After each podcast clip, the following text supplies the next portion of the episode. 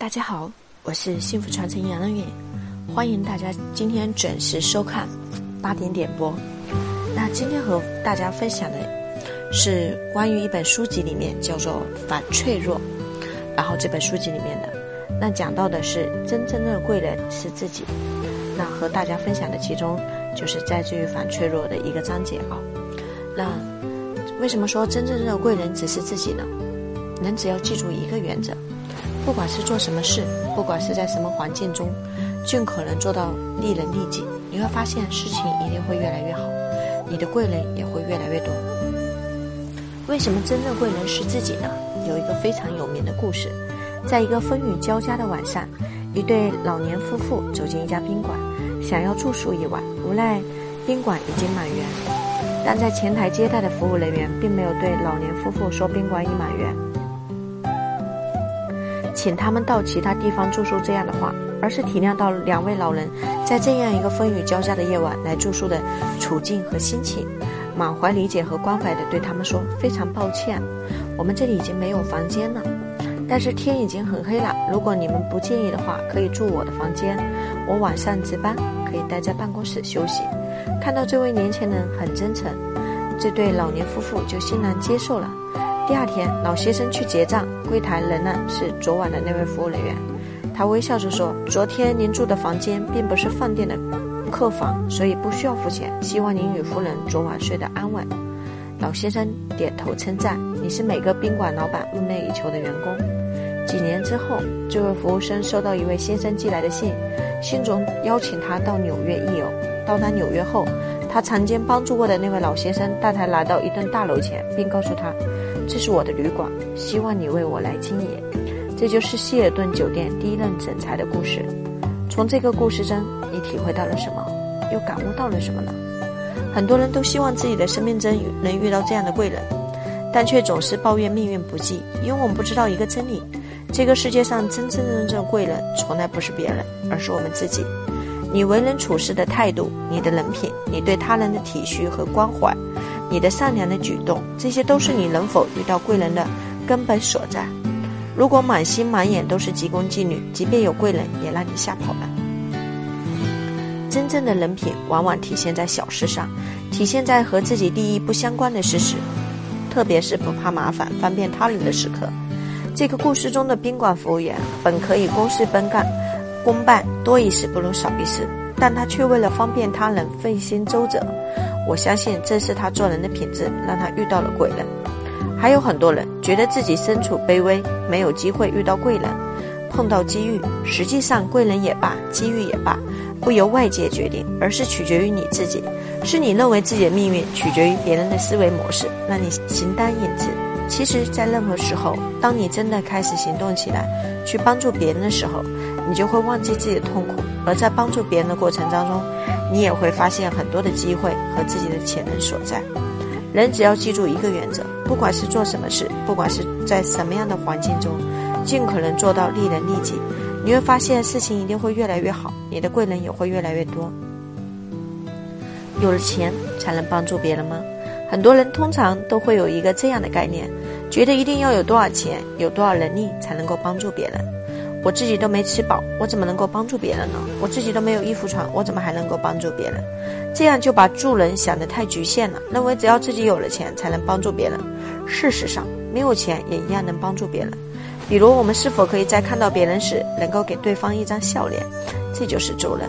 我们都喜欢和颜悦色的人，一个不好的脸色往往会令人感到压抑。在很多家庭里，我们经常听到这样一句话。你能不能回来？别总是板着一张臭脸。很多孩子也常说：“我特别想用熨斗把我爸和我妈的眉头给熨平了。”电梯也是一个有趣的场所，有时候简直就是人品检验站。电梯里进进出出的人，经常干事衣冠楚楚、光鲜亮丽，但是大家一进了电梯，就会迫不及待的按下关门的按钮，好像生怕被电梯外的人赶上。哪怕外面的人非常着急，正在一路小跑，急不赶来，都装作视而不见。如果我们都能等一等，并告诉那个急着搭电梯的人别着急，慢慢来，我按着开门键等你，这对别人来说不也是一种善意和帮助吗？助人不一定非得去做一件多么惊天动地的事情，更多的是体现在日常生活的细节之中。有时候一句发自内心的赞赏和关怀，就可以令人心情愉悦。记得有一次我们去吃饭，一个女服务员一看就知道她当时已经非常疲惫了，所以当我们点菜时，她就特别的不耐烦。但我非常温和地跟她说：“小妹妹，能看出你这一天已经特别累了，你肯定是站了一天了，对吧？你干这个活跑来跑去的好辛苦啊。”她听完后眉头一下就舒展开了。接下来的时间里，她变得非常愉悦，点菜的态度也好了很多。我的朋友们特别惊讶，她的脸一下子就由阴变晴了。其实，在我们的日常生活中，大事不多，小事频频。遇到大人物的事情不多，小人物天天见。人们往往喜欢关注那些大人物，却没有意识到，决定我们生活品质的，往往是跟我们每天相遇并打交道的人，特别是和你每天衣食住行相关的人。那我记得就有一次，我去参加一个学习，然后在学习完了以后，晚上我和我的朋友们一起去共进晚餐。在晚餐的时候，我们点菜，然后那个服务生说，可能是。蛮高的管理者，或也或者也是他老板的本能经营者，然后就跟我们说，那个现在点菜的人特别多，然后在我们没有点完之前，如果确定好的菜单，那可以直接就是还没有写好，没等我们确认完就提前给到人家下单，我们也同意了。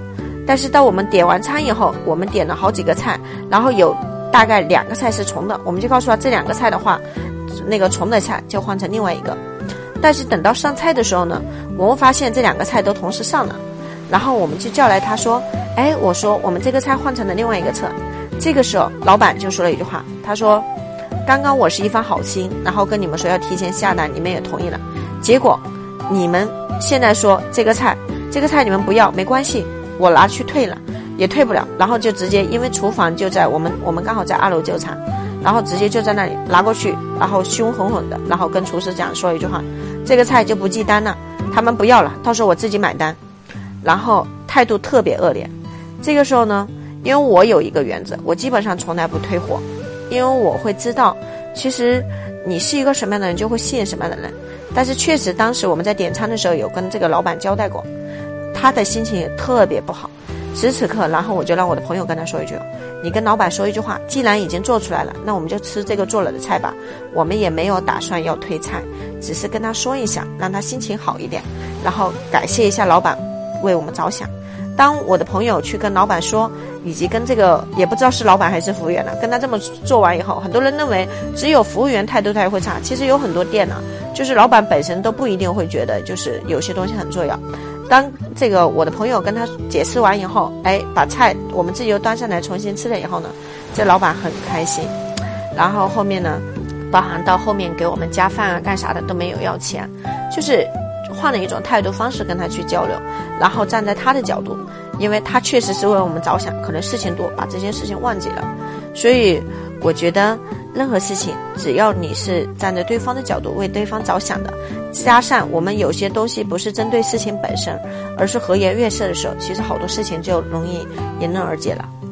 嗯，我有时间的时候呢，也喜欢去做一些，就是去附近的菜场买东西啊。然后经常会碰到买卖双方因为称准不准啊，东西贵不贵啊，然后吵架的事情。每次的买东西总会有几毛钱的差价，许多卖主呢一会把把把买家的抹掉零钱，也有的卖主很认真的去找零钱。蔬菜水果非常容易腐烂，本身就是小本买卖，我觉得卖菜人很不容易，能不能赚到钱都很难说。常常对他们说，你们起那么早，东西又容易坏，干这行赚钱真不容易。没你们的话，我们的饭都没法做，零钱就不用找了。我比你们赚钱容易些，这种时候一般都会看他们高兴的脸。每次去菜场，他们都会对我很热情，经常帮我又挑又大又好的水果。那很多人呢都要去遥远的地方去体验身心灵之旅。对我来说，其实随时随地都是一个身心灵之旅。当我们看待别人的时候，总觉得别人很顺眼的时候，其实别人看我们也是一样的看法。生命中最重要的人，其实是那天每天与你相遇的人。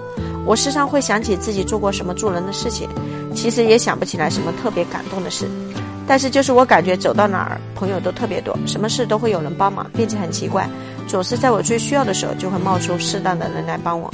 很多人总是把帮助别人当做一场稀松，认为助人是一种付出和给予，而我们总说自己碰不到贵人，可为什么有的人却能碰得上呢？